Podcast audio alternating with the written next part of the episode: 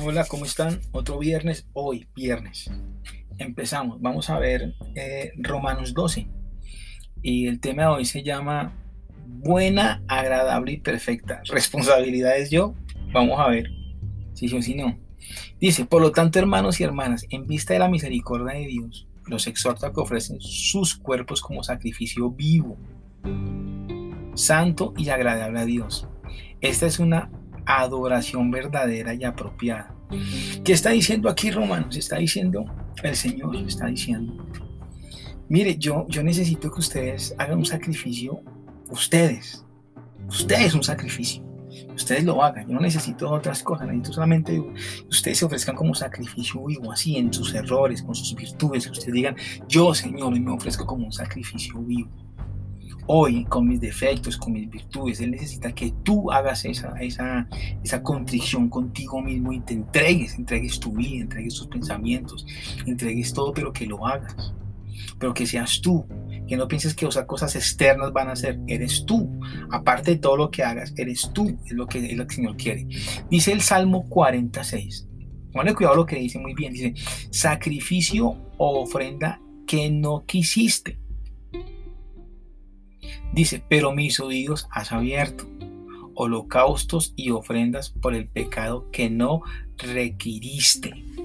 Entiendan algo, no se trata de dar la mayor, el mirar a la iglesia y dar la mayor ofrenda, no, porque con eso, si te crees que estás ganando al Señor con eso, estás haciendo mal. No, no lo hagas. No se trata de hacer una estatua y hacer la mejor iglesia y la más linda y la más preciosa y que tiene que ser así y que tiene que ser en mármol, tiene que ser un montón de cosas y mejor sonido, mejor no sé qué. No, eso es perfeccionar cosas para hacer las cosas bien, pero con eso no vas a ganar nada. El Señor no quiere nada de eso. El Señor, ¿qué quiere? Te quiere a ti y quiere que tú te ofrezcas así como estás, como un sacrificio vivo. Te quiere a ti con todo lo que tú eres, con tus defectos y virtudes. No es el dinero, la fe sin obras están muertas y las obras sin fe pues también. Esto es un equilibrio. Pero el Señor, ¿tú crees que el Señor necesita tu dinero? ¿Tú crees que Señor necesita un lugar para Él? No, para nada, ni menos materiales, para nada, absolutamente para nada. Dice, no te conformes con el modelo de este mundo, sino transformados por la renovación de su mente, entonces podrás probar y podrás probar y aprobar cuál es la voluntad de Dios, que es buena, agradable y perfecta. ¿Entiende algo?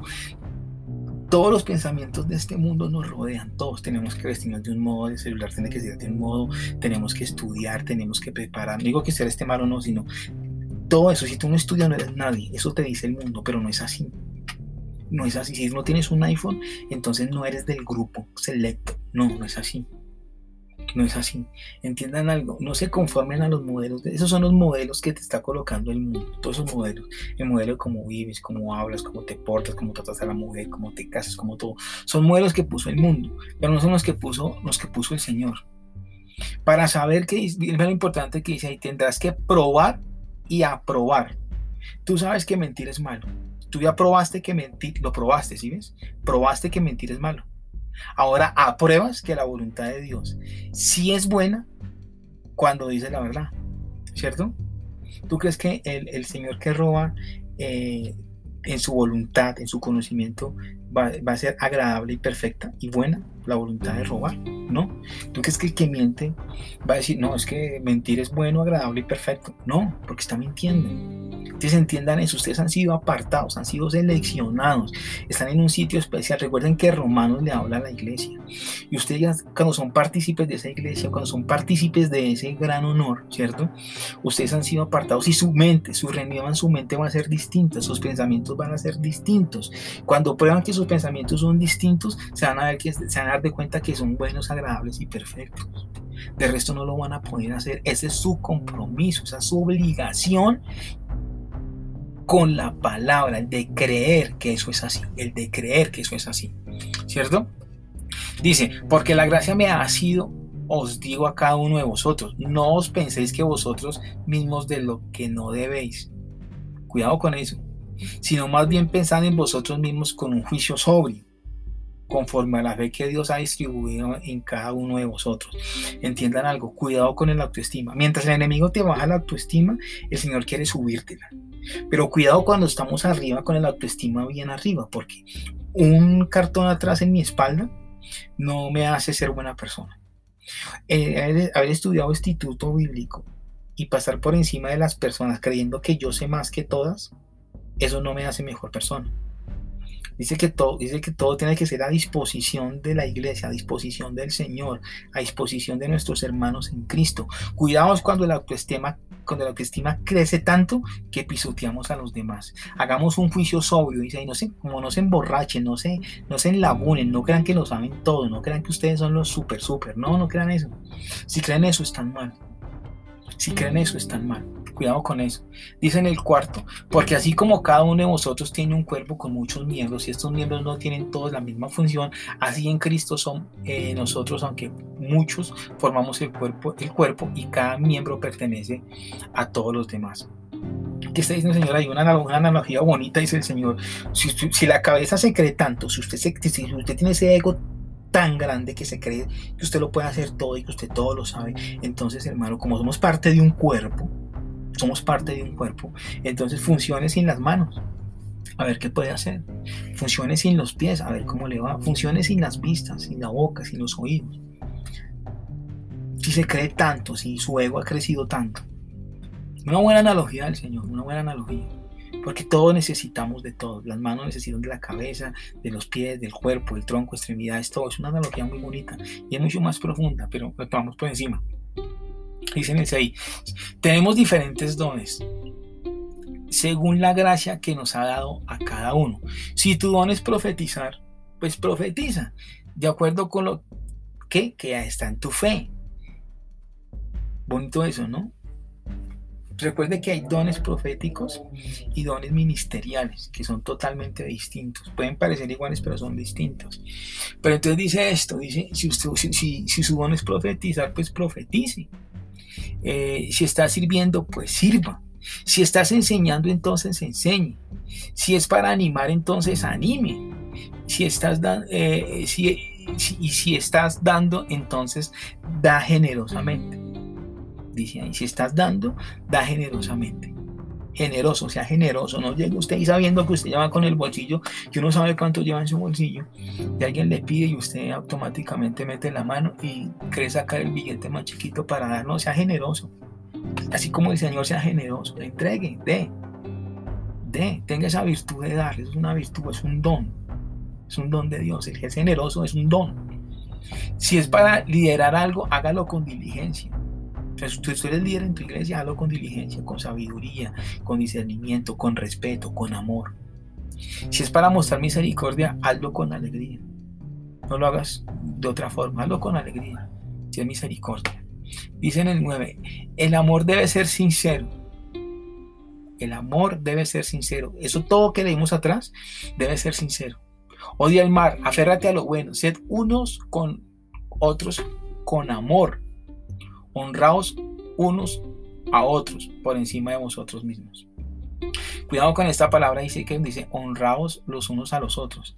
Nosotros tenemos que entender, entender de que cuando alguien hace algo bien, tenemos que honrarlo. Tenemos que decir, oye, sabes que tú lo hiciste bien.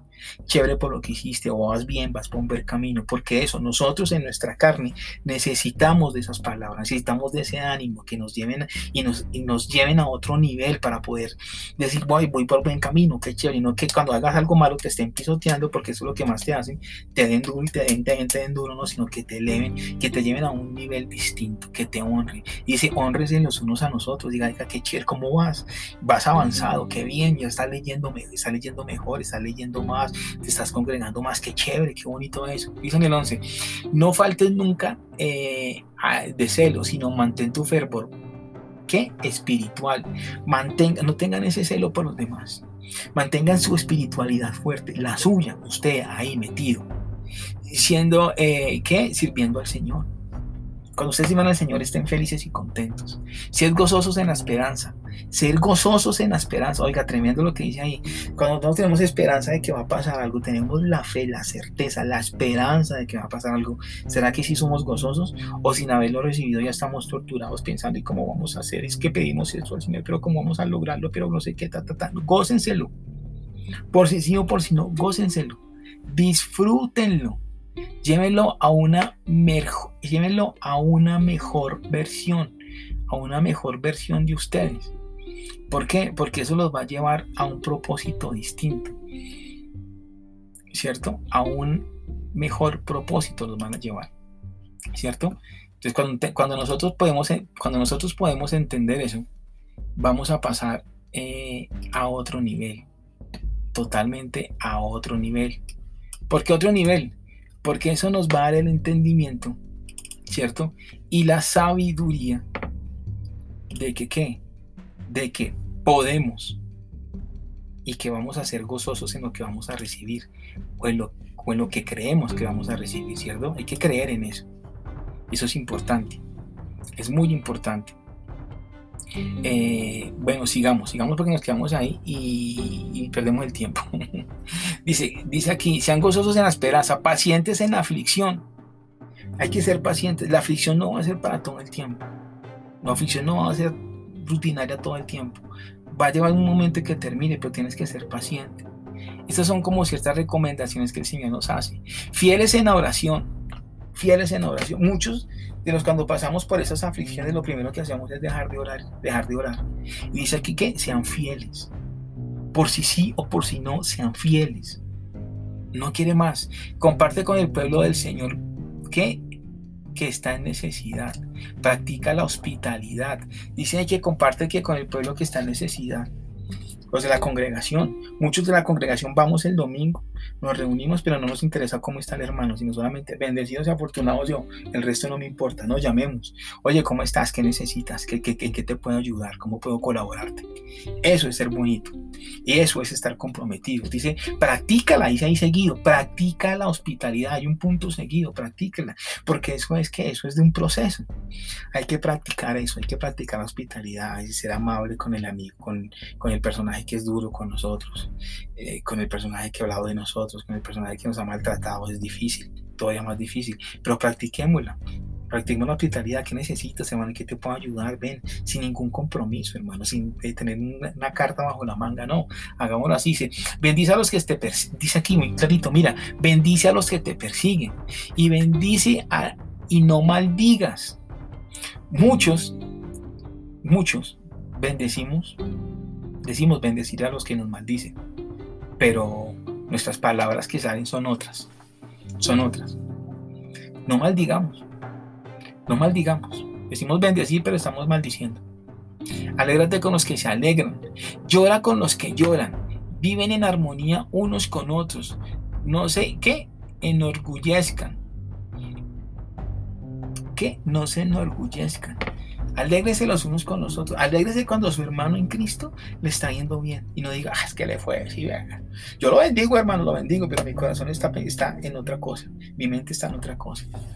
No alegrémonos. Y cuando alguien esté sufriendo, también suframos. Ese es el Evangelio, sufrir por los hermanos. Llegar a ese, a ese, nivel tan alto que podemos sufrir cuando alguien está sufriendo. Y darnos un abrazo y decir, sabes que estamos contigo. Estamos contigo. Dice aquí, no se nos gullezcan, pero esté dispuesto a asociarse con personas de baja posición. No seas que, no seas vanidoso, dice el apóstol Pablo. Vanidad de vanidades. Vanidad de vanidades. Dices que hay veces nosotros llevamos ese estatus tan alto, ¿cierto? Que creemos que los demás son bajos, entonces no nos juntamos. El habitante de calle no merece que tú le hables, no merece que lo mires, no merece que le des, no merece que ores por él. La mujer que quedó embarazada y no tiene, no tiene esposo, no mereces que hables con ella, no merece que le compartas, porque es que cometió errores. No, no juzguemos. No, no caigamos en esa vanidad que está diciendo ahí, de que todo lo podemos y que todo lo hacemos. No, centrémonos. Estamos con el Señor. Recuerden que, que, si nosotros sabemos que si compartimos con ese hermano, la voluntad del Señor con ese hermano va a ser buena, agradable y perfecta. De que es voluntad del Señor de que yo me encuentre con ese habitante de calle y pueda compartirle la palabra. ¿Saben qué qué? Porque puedo compartirle, puedo esperar algo y sé que va a ser qué? Bueno, agradable y perfecto. Para el Señor va a ser así.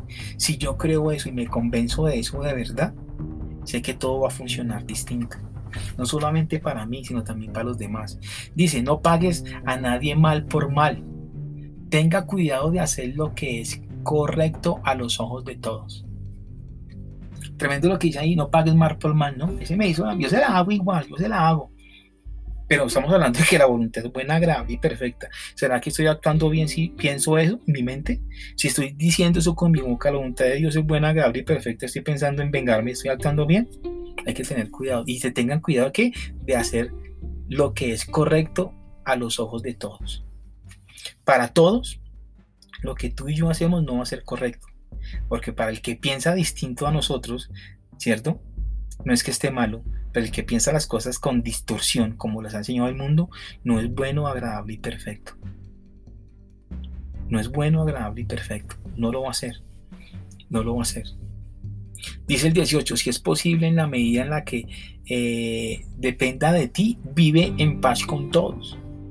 Dice que en lo que dependa de ti, si depende de ti, hermano, ese personaje que te insultó, que te maltrató, hermano, cuando lo veas, en tu corazón diga, ese hermano me insultó, pero ¿sabes qué?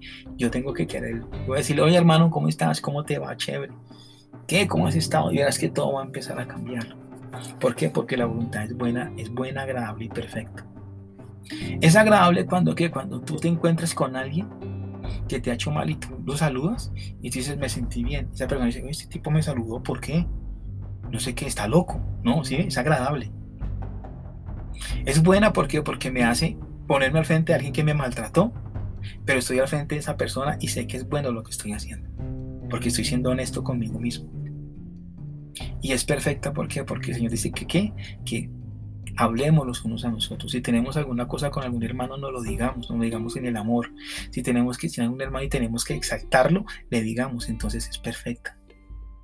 Es buena, agradable y perfecta. ¿Tenemos alguna responsabilidad? Sí en que lo que nosotros estamos diciendo esa palabra, de tanto que la repetimos y la decimos, ¿cuál es nuestra obligación? Cumplirla. Hágala. Hágalo. No lo dude. Dice, no se vengan, mis queridos amigos, ni dejen de, ¿qué? Sino dejen lugar para la ira de Dios. Porque está escrito, mía es la venganza y yo pagaré, dice el Señor. Muchos de nosotros creemos que nosotros le ayudamos al Señor. Nosotros creemos que eh, orando le ayudamos al Señor. Nosotros creemos que porque damos una ofrenda le estamos ayudando. El Señor está pelado y necesita nuestra plata. No. Se olvídese.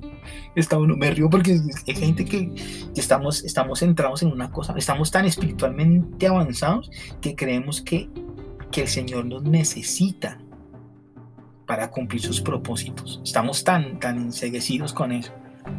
Y Señor solamente necesita, no necesita ni tu plata ni tu dinero, no necesita nada. Él necesita que tú te entregues, que tú digas, sabes qué, Señor, yo reconocí que tú eres mi Señor y Salvador, que tú me quieres hacer, eh, eh, me tienes con un propósito en esta vida, que tú me tienes aquí para, para querer, para adorar, para exaltarte, me quieres para tener una familia bien, para tener unos hijos, me quieres para tener un trabajo, un trabajo honesto, me quieres para ser sincero, honesto conmigo mismo, me tienes para muchas cosas importantes en esta vida que yo tengo que empezar a reconocerlas.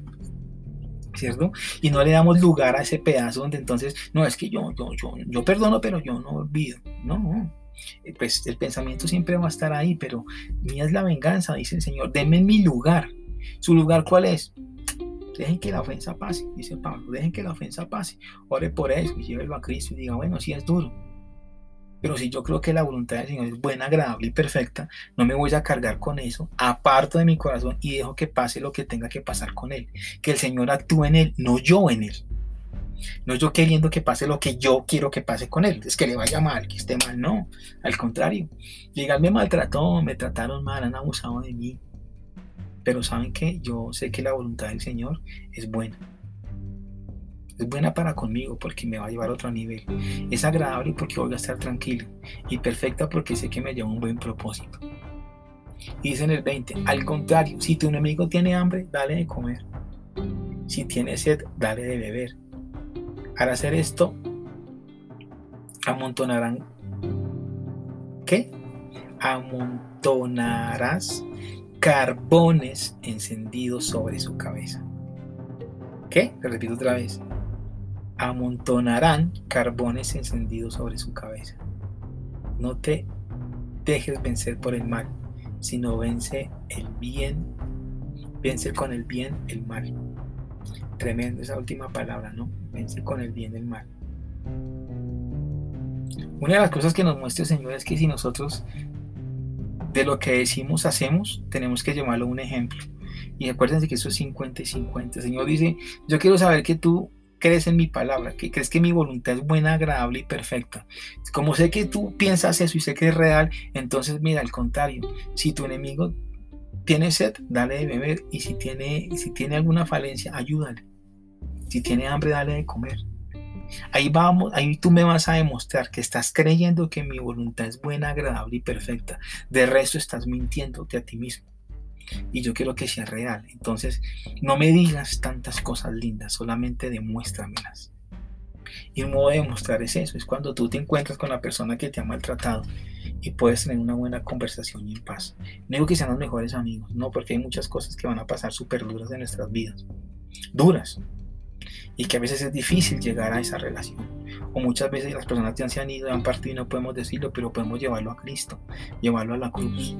El Señor ya ha pagado por todo eso. El Señor ya ha pagado por todo lo que te hicieron, por ese maltrato, por ese maltrato psicológico, físico, espiritual. Todo, por esa falencia, por esa ansiedad, por esa depresión que estás pasando ahorita. El Señor ya pagó por todo eso. Y el enemigo solamente quiere, que, quiere mentirte, quiere llegarte a, que tú pienses lo que él quiere que tú pienses. Quiere amoldarse al mundo, quiere que tú te amoldes al mundo, quiere que tú pienses como piensa todo el mundo. Y el Señor quiere que, que tú hagas las cosas distintas. Que si la persona piensa en mentir, tú no mientas. Que si la persona piensa en robar, pues tú no robes. Que si la persona piensa en fornicación y estar con mujeres, tú digas, no, yo tengo a mi esposa y qué bonita que es. Qué chévere mientras, todo el mundo está, es que tú eres el que tiene que estar potenciado y tienes que tú ser el mejor por encima de todos y pisotearlo. Señor te dice, no, mira, no pienses tanto en ti, piensa en los demás. Que después vendrá la recompensa, que va a hacer que yo te reconozca como tal. De que mucha gente va a decir, mira, qué buen tipo ese personaje, qué buen tipo esa persona, cómo nos ayuda, cómo nos colabora. Y seguro que el Señor no se va a quedar con nada. Y el enemigo va a ser confrontado pero tienes que, tenemos que pedir ese nivel, tenemos que pedir que sobrepase ese nivel. Tenemos responsabilidades y tenemos una responsabilidad. Es buena, agradable y perfecta. ¿Tu responsabilidad cuál es? Creer y cumplir lo que estás diciendo. Es difícil lo que estoy diciendo, porque nadie quiere tener responsabilidades. Nadie quiere tener responsabilidades ahorita, pero lo bueno que es que tú la tengas y tengas la responsabilidad que lo que tú pienses y sientas sea real o sea real, de una forma viva, como dice el Señor, sean un sacrificio vivo. ¿Ustedes dicen que aman al enemigo? Sí, lo dicen, pero demuéstrenlo. ¿Ustedes dicen que, que creen en lo que va a pasar? que creen y tienen una fe tan grande que si son positivos y hacen muchas cosas, pueden pasar cosas positivas, demuéstrenmelo, esfuércense, trabajen, háganle, métanle fuerza, métanle, métanle potencial a todas estas cosas. Cuidado con los dones que nos da el Señor. Cuidado con los dones que nos da el Señor. Tenemos que colocarnos a disposición. Y si nosotros decimos llamarnos cristianos, tenemos que entender de que tenemos que ser los últimos, no los primeros, los últimos. Que, los dones son a servicio de la iglesia, a servicio de la gente, no para ti. No nos creamos más de lo que no somos. Lleguemos a ese equilibrio donde tenemos una autoestima buena, donde nadie nos va a decir algo para bajarnos, sino si nos dicen para bajar, nosotros sabemos quién nos va a enaltecer, que es el Señor. Y puede llegar a un equilibrio y puede lograr eso. Eso es lo que necesitamos nosotros como personas. Lo real. Lo real. No lo que el mundo nos quiere meter en nuestras cabezas. ¿Qué es lo real, hermano? Que si usted quiere algo, tiene que trabajar tiene que levantarse temprano, tiene que sacrificarse, tiene que hacer muchas cosas. Eso es lo real. ¿Quiere meter una parte espiritual? Claro. Crea que lo que usted hace es para bien, que es agradable y que es perfecto. Y que el Señor va a recibir todo eso con buen agrado. y que todo eso va a tener un resultado. ¿Cuál? No sé, porque no sé tus necesidades, no sé ni sé tus sueños. Solamente tú y el Señor saben lo que usted en la intimidad le habla, lo que usted en la intimidad le pida. Entonces, bueno, muchas gracias. Seguiremos hablando, vamos conversando y seguimos así. Un abrazo, bendiciones.